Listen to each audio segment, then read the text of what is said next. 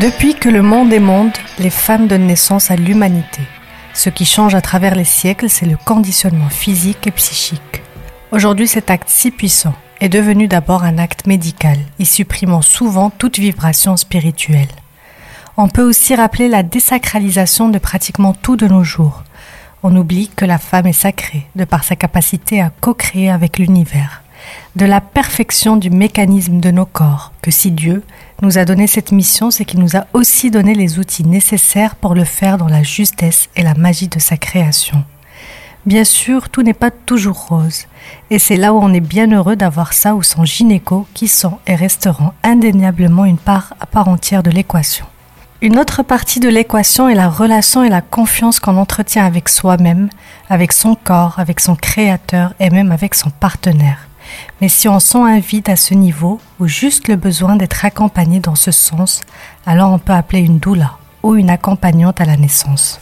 Ça ne vous dit rien? Et pourtant, c'est un métier vieux comme le monde. La première trace de doula remonte à la Grèce antique, où on la retrouve dans le mythe de Galantis, la doula qui est présente à la naissance d'Hercule. On retrouve sa trace également dans le Moyen Âge, notamment en Angleterre où on parle de God Siblings, ou sœurs devant Dieu ces femmes qui entouraient la mère lors de l'accouchement pour la soutenir en plus des sages-femmes. Alors qu'en est-il aujourd'hui? À quoi ressemble le métier de doula dans ce monde moderne? Pour vous répondre, ma sacrée femme du jour est Mariam Kenhan, doula, ici à Casablanca. Je suis Salwa Fikri, bienvenue dans Sacrée Femme.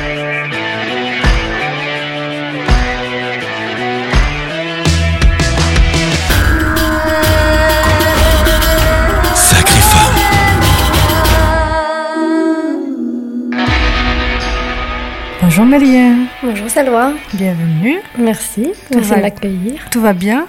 Oui, très bien, merci. Alors mon podcast n'est pas filmé, mais déjà de ta voix, on peut sentir la douceur que tu vas installer.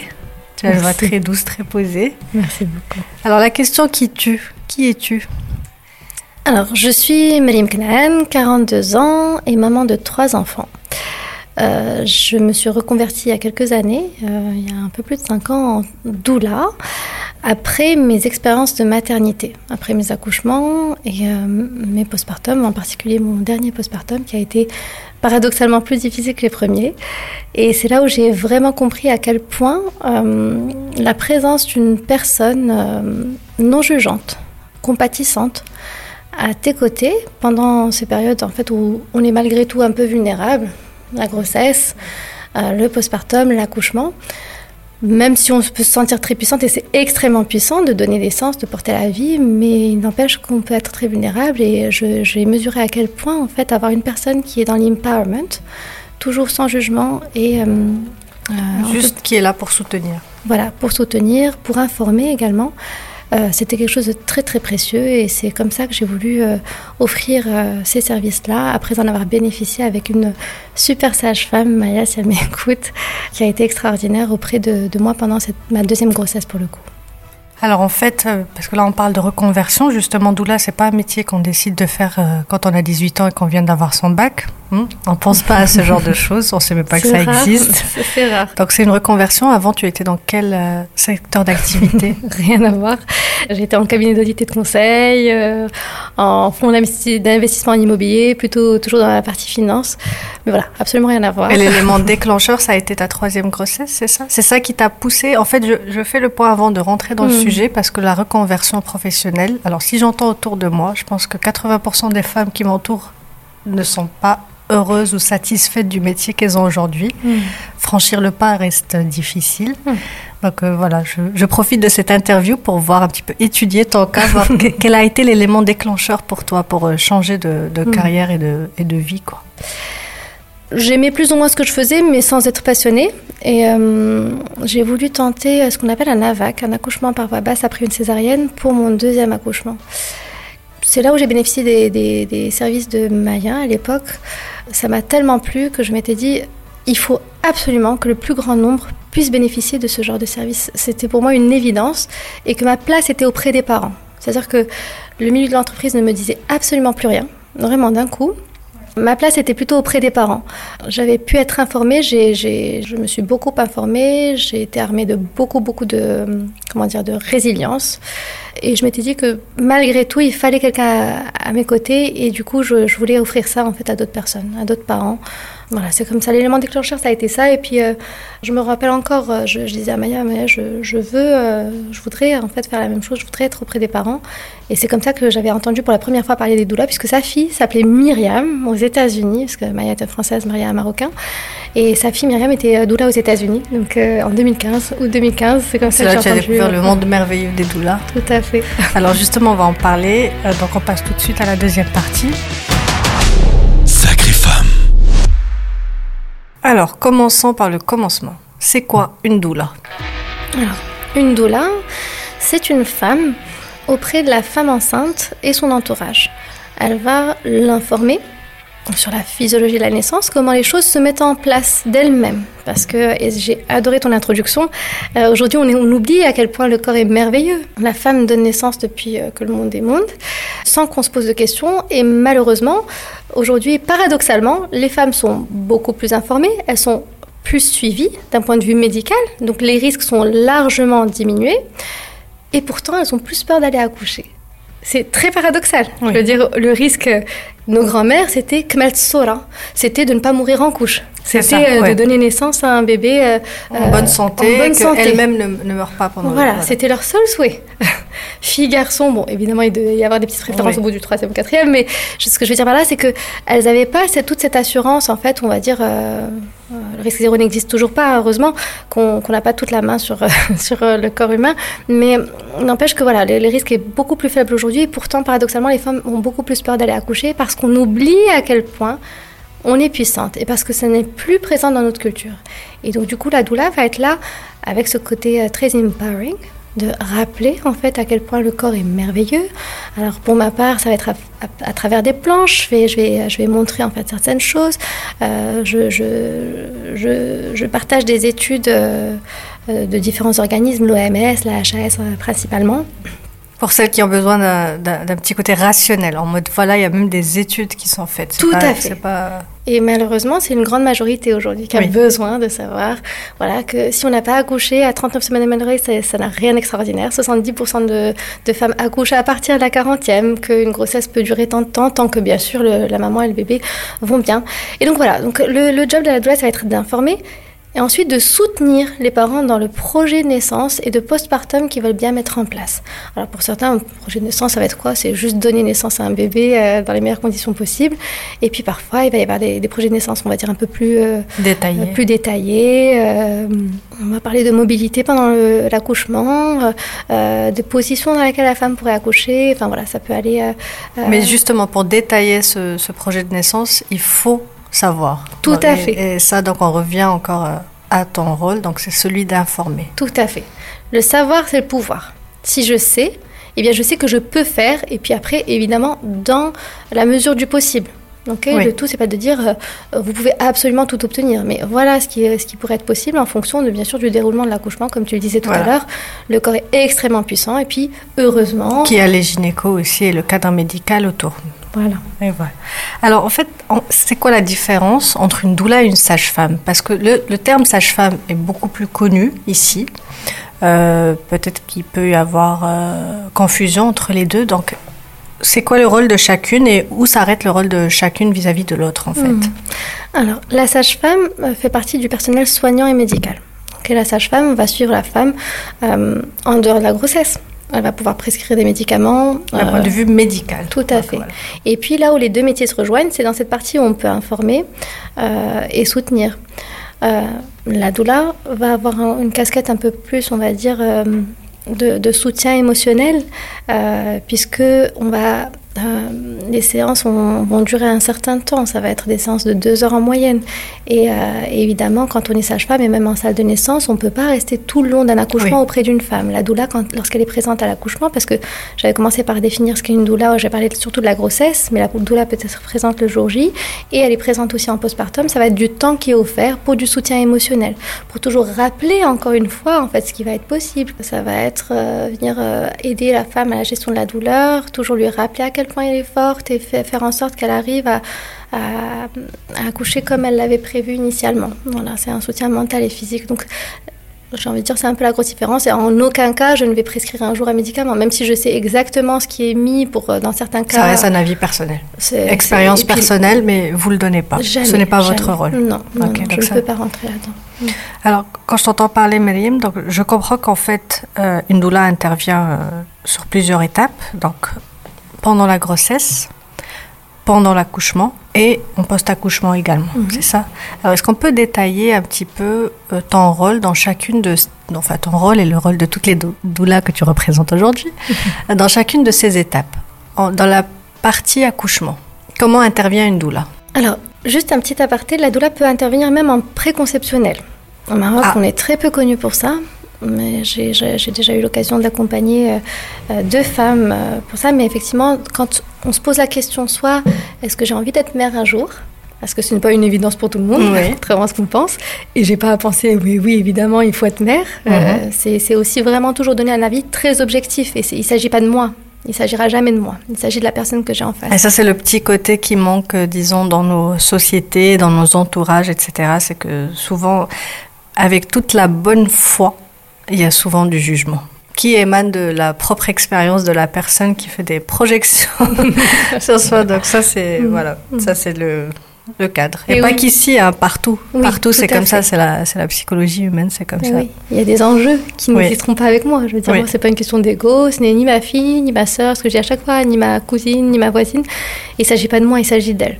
Donc voilà, ça c'est assez rare, mais on peut nous faire appel pour, euh, en préconceptionnel, en écoute active et bienveillante. C'est quelque chose qu'on a, que j'ai beaucoup, beaucoup travaillé en formation. L'écoute active et bienveillante, c'est euh, vraiment être là, au service de l'autre, l'écouter, euh, sans l'interrompre, sans jugement, sans sans, donner d'avis euh, et juste libérer la parole. Permettre cet espace en fait où la personne va pouvoir s'exprimer se, et ça tout le long en fait de la période périnatale.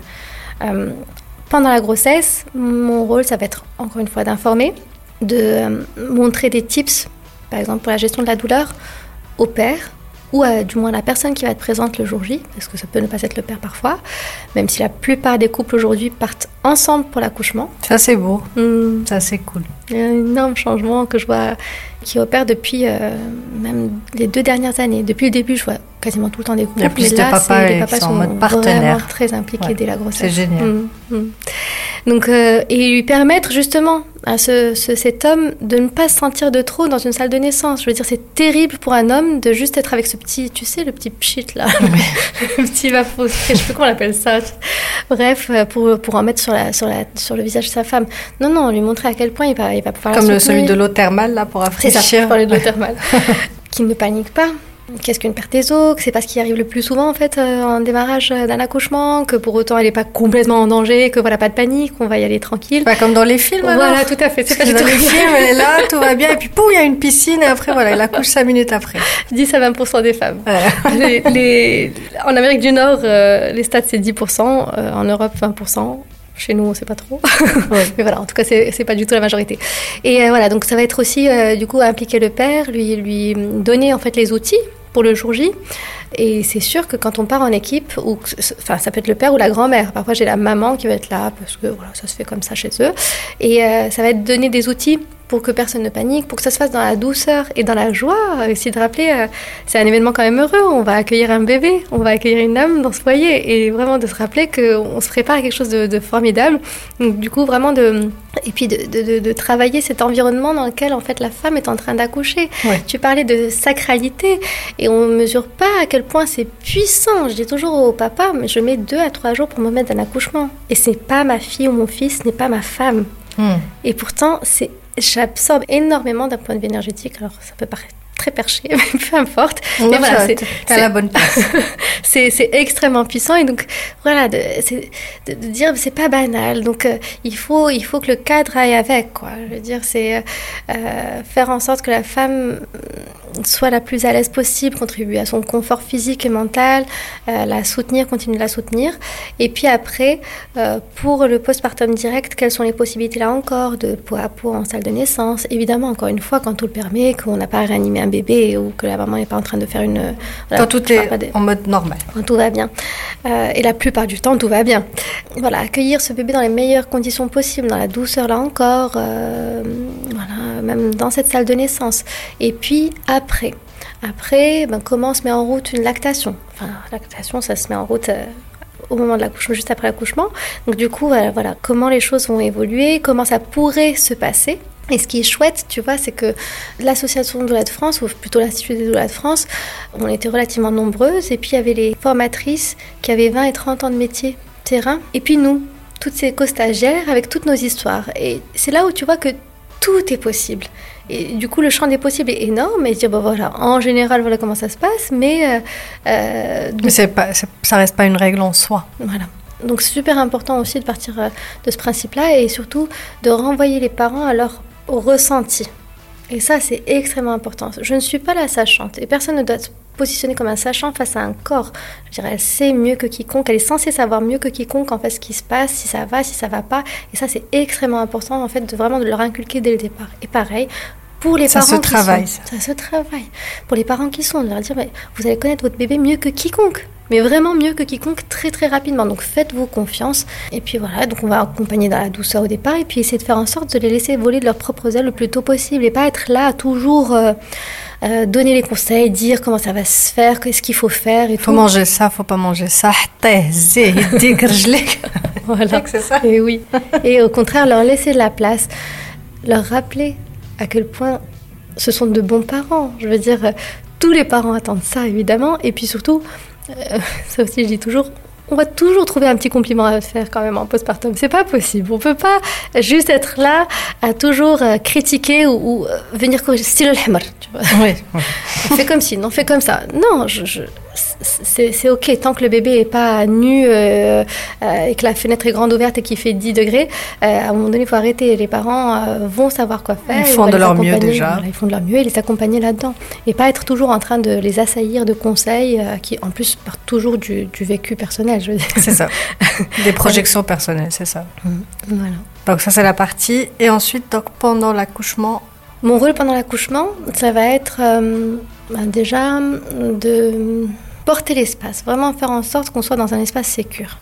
En quoi ça consiste? Ça va être euh, vraiment faire en sorte qu'il y ait une ambiance la plus tamisée possible pour la sécrétion des bonnes hormones.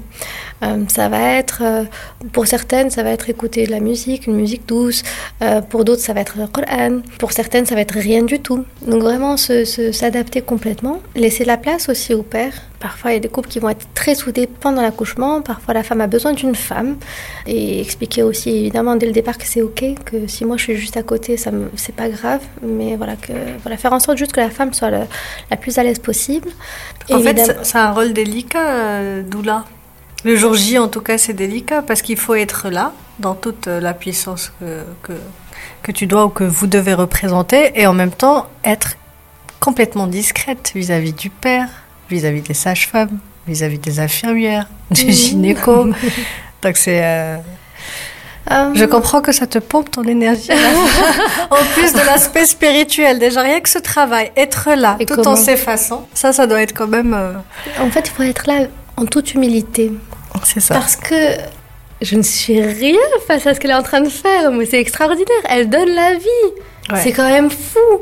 Mm. Elle donne la vie et du coup, ça va être être cette vraiment cette aide, ce soutien quand il le faut. Et ça suppose d'être vraiment une, une, présence de qualité. Et puis, euh, ça se fait naturellement. En général, je connais plutôt bien le couple, tu vois, on s'est déjà vu plusieurs fois. Euh, donc, je, tu, tu, essaies de sentir les choses, il faut être un minimum sensible évidemment. Et, voilà. Et puis, oui, évidemment, par rapport au, personnel soignant, ben, je suis invitée en salle de naissance. Donc, euh, à partir de là. C'est leur salle de naissance. Et oui, c'est leur salle de naissance. Je suis là pour la femme et absolument pas pour dire ça c'est bien, ça c'est pas bien. Moi, je suis là pour l'aider à, réaliser son projet de naissance, à gérer sa douleur. Voilà, gérer sa douleur, aider le papa à être, euh, à être une présence aussi de qualité, à ce qu'il vive un bon moment. J'ai toujours aussi l'impression l'important, c'est d'avoir euh, un vécu positif, en fait, de cette naissance. L'important, c'est pas d'accoucher à quatre pattes euh, chez soi ou dans sa baignoire ou au contraire avec une péridurale ou une césarienne programmée. C'est être informé, ne pas subir, parce que c'est ça qui me faisait le plus mal et qui a fait qu'avec euh, ma collègue, on a ouvert un atelier, l'atelier neuf mois et après, on voulait plus entendre et si j'avais su. C'est ça qui fait le plus mal. Parce que quand la personne sait, eh bien, elle fait elle peut défendre. Voilà, ouais. Elle peut défendre. Elle, peut- elle, elle- elle- elle s'oriente vers les bonnes personnes. Voilà. Elle, se- elle va se s'entourer des bonnes Je personnes. avec veux, je veux pas. Voilà, ce voilà, que je veux. préférer dire. dans la mesure du possible, tout ça. Et du coup, euh, voilà, du coup, en salle de naissance, voilà, ça va être, euh, euh, c'est délicat, ça va dépendre des endroits où on va, mais en général, ça se fait plutôt bien quand les, sages-femmes sont habituées en fait à voir des doulas arriver et quand on, aussi on connaît son positionnement. Ça, c'est quelque chose avec- sur laquelle le doula de France insiste beaucoup pendant la formation. Euh, c'est, euh, bah, on n'est pas des sages-femmes. Euh, je n'aurai jamais le droit d'effectuer un toucher vaginal, jamais. J'ai jamais tenté. Hum, Enfin voilà, c'est quelque chose. Oui. C'est pas mon domaine. Oui. Je suis là pour toute autre chose. Et voilà. Et puis après, ça va être aussi euh, les décharger de toute charge mentale. C'est un peu lourd ce que je viens de dire. Et ça va être aussi euh, prendre toute la charge mentale. Tout bêtement, il y a quelque chose qui a été oublié dans, dans la voiture. C'est moi qui y vais. Si la femme préfère euh, rester avec son mari, parfois la C'est vraiment au service du couple, quoi. Comme ça, eux, ils restent focus ici et maintenant, Tout à fait. dans le dans l'instant T qu'est l'accouchement. Enfin, l'instant T qui va durer longtemps, mais dans l'instant T quand même de l'accouchement. Tout à fait. Et toi, tu, tu fais l'éponge un petit peu en fait. Tu absorbes tout autour. Qu'ils soient pas pollués par toute chose. Je veux dire, c'est c'est c'est vraiment ça. Mm. Et puis, euh, voilà, pareil, en postnatal immédiat, ça va être l'aider pour, euh, si elle a besoin pour la mise au sein, euh, toujours la rassurer, parce que quand c'est la première fois, eh bien voilà, on est peut-être, on se sent un petit peu maladroite, peut-être observée, va dire qu'elle a le temps, en fait, qu'on peut attendre qu'il n'y ait plus personne dans la salle de naissance pour qu'elle y aille en mami- bon mammifère qu'elle est. Ouais. Euh, remonter les affaires en chambre, faire en sorte que, que sa chambre soit enfin, déjà accueillante, en fait, qu'elle ait tout ce dont elle a besoin, tout rangé. Encore une fois, comme tu dis, tout absorbé, qu'ils aient juste à profiter de l'instant présent. C'est juste ça. Et puis après, à la maison, en postnatal, le rôle de la doula, ça va être encore une fois accueillir euh, les émotions, euh, faire un débrief sur l'accouchement, parce que le plus souvent, j'y suis pas à l'accouchement. Euh, donc voilà, s'il y a des émotions à accueillir, permettre justement cet espace d'écoute bienveillante. Quand tout s'est très bien passé, euh, s'en réjouir et puis voir si tout va bien, si elle a besoin de- d'aide pour l'allaitement. Parfois, ça va être donner aussi un bain ensemble quand tout va bien, que le temps nous le permet, euh, si ça peut rassurer les parents. Et toujours en essayant de les laisser faire eux. C'est-à-dire que je vais toujours d'abord leur proposer à eux de donner le bain. Alors, je vais me tourner vers eux. Qui va donner le bain aujourd'hui? Voilà, le plus souvent c'est ok, allez-y, puis moi je suis là en backup. Ouais, et puis parfois c'est euh, non, non, j'ai pas confiance, et puis hop, je vais quand même essayer de retirer ma main une fois que la maman ou le papa l'a mise, pour leur permettre encore une fois de voler de leurs propres ailes. Et puis parfois, alors au Maroc c'est moins le cas, c'est beaucoup plus le cas en Europe, mais parfois ça va être euh, carrément tout simplement nourrir la femme parce que. euh, les conditions familiales ne le permettent pas, elle n'est pas forcément très entourée, donc euh, se soucier de euh, ce qu'elle a mangé, bien-être son bien-être physique et vraiment ses, ses- ses besoins, on va dire. Parce qu'elle va s'oublier dans la fatigue, dans, dans, dans, dans la nouveauté qui est, d'avoir un bébé à la maison, etc. Donc, euh, parfois, c'est aussi ça, hein. aller faire la vaisselle, euh, tout bêtement, ne pas partir en la laissant, en fait, euh, alors que voilà, qu'elle a un tas de choses à faire, aider d'un point de vue pratique aussi. Et euh, petit à petit, se retirer euh, doucement, euh, prendre des nouvelles, et puis quand tout va bien, bah, tout va bien. Et, et s'il y a besoin de soutien davantage, ben voilà, on, on va se revoir encore. c'est un beau métier. Je m'en plains pas. Tu t'en plains pas. Il y a aussi une partie physique, bien-être physique dont tu n'as pas parlé, qui est les massages. C'est vrai, c'est vrai. Les massages, le resserrage. Vas-y, je te, je te laisse, je te laisse nous expliquer tout ça. Parce que là, on a, on a beaucoup parlé du, du bien-être psychique, Mm. de l'accompagnement psychique, Mm. mais il n'y a pas que ça. Il y a Mm. aussi l'accompagnement physique. Alors chaque doula va avoir sa couleur. Euh, moi j'aime bien, enfin je suis assez tactile, donc j'ai pas, j'ai pas de mal avec ça. Et puis euh, donc du coup je me suis formée au, massage prénatal. Euh, c'est un massage spécifique pour la femme enceinte, pour lui permettre de se détendre pendant la grossesse. Et puis euh, il y a le soin de resserrage qui est un soin en postpartum, un soin ancestral, euh, pratiqué dans plusieurs pays de manière relativement différente, mais la base est toujours commune. Euh, ça va être procéder au resserrage du bassin et pas que, en fait, plusieurs parties du corps de la femme. La transmission que j'ai reçue, c'est la transmission de Doula de France sans doute une version un peu édulcorée en fait de ce Oui. que- de- de- des pratiques mexicaines mais j'aime beaucoup cette pratique pourquoi? Parce que c'est euh, la femme qui définit euh, jusqu'où on peut aller. Et puis au-delà de ça, ça n'est pas qu'un soin physique. Euh, ça peut être une véritable expérience spirituelle.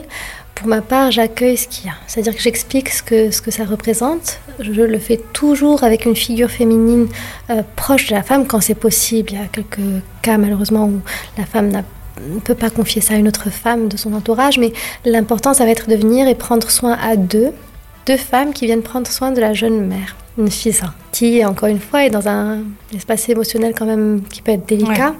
Et Entre deux. Oui, entre une ancienne vie et une nouvelle vie. Tout à fait. Et c'est vraiment le but, en fait, en tout cas au Mexique, c'est, c'est à chaque grand passage de la vie d'une femme, on va venir en fait euh, refermer des portes pour passer à autre chose. Et c'est vraiment venir marquer ce temps qui est euh, ce passage en fait de la vie de mm. jeune femme, euh, sans enfant en tout cas, à la nouvelle, sa nouvelle vie de mère. C'est un rite. Tout à fait. C'est un rite de passage. Tout à fait. Et ça va venir honorer en fait cette femme, la masser et procéder à ce resserrage qui peut être vécu juste comme un me-time. Parfois et parfois ça peut être extrêmement dense. Euh, voilà, il y a des femmes chez qui ça va être vraiment bouleversant, il va y avoir de grosses émotions qui vont ressortir à des points en particulier et parfois des émotions. Euh, la semaine dernière, la femme, non c'était lundi, la femme me disait c'est même, c'était même pas des larmes de tristesse. Il y avait quelque chose qui était là. Elle me décrivait au niveau de sa poitrine, ça devait sortir et puis voilà. Et puis c'est sorti. Mm. Bah, merci beaucoup Mélième pour tes explications. Donc maintenant on sait, euh, on sait ce que c'est une doula, on sait euh, dans quel périmètre intervient une doula. C'est un métier de sacrée femme, donc ça s'inscrit mm. complètement dans, le, dans la thématique du podcast. Merci, merci beaucoup et merci d'avoir préciser en introduction à quel point le corps de la femme est puissant. Merci beaucoup, c'est la fin de cet épisode. Donc on se retrouve le mois prochain, le 8 exactement. D'ici là, portez-vous bien.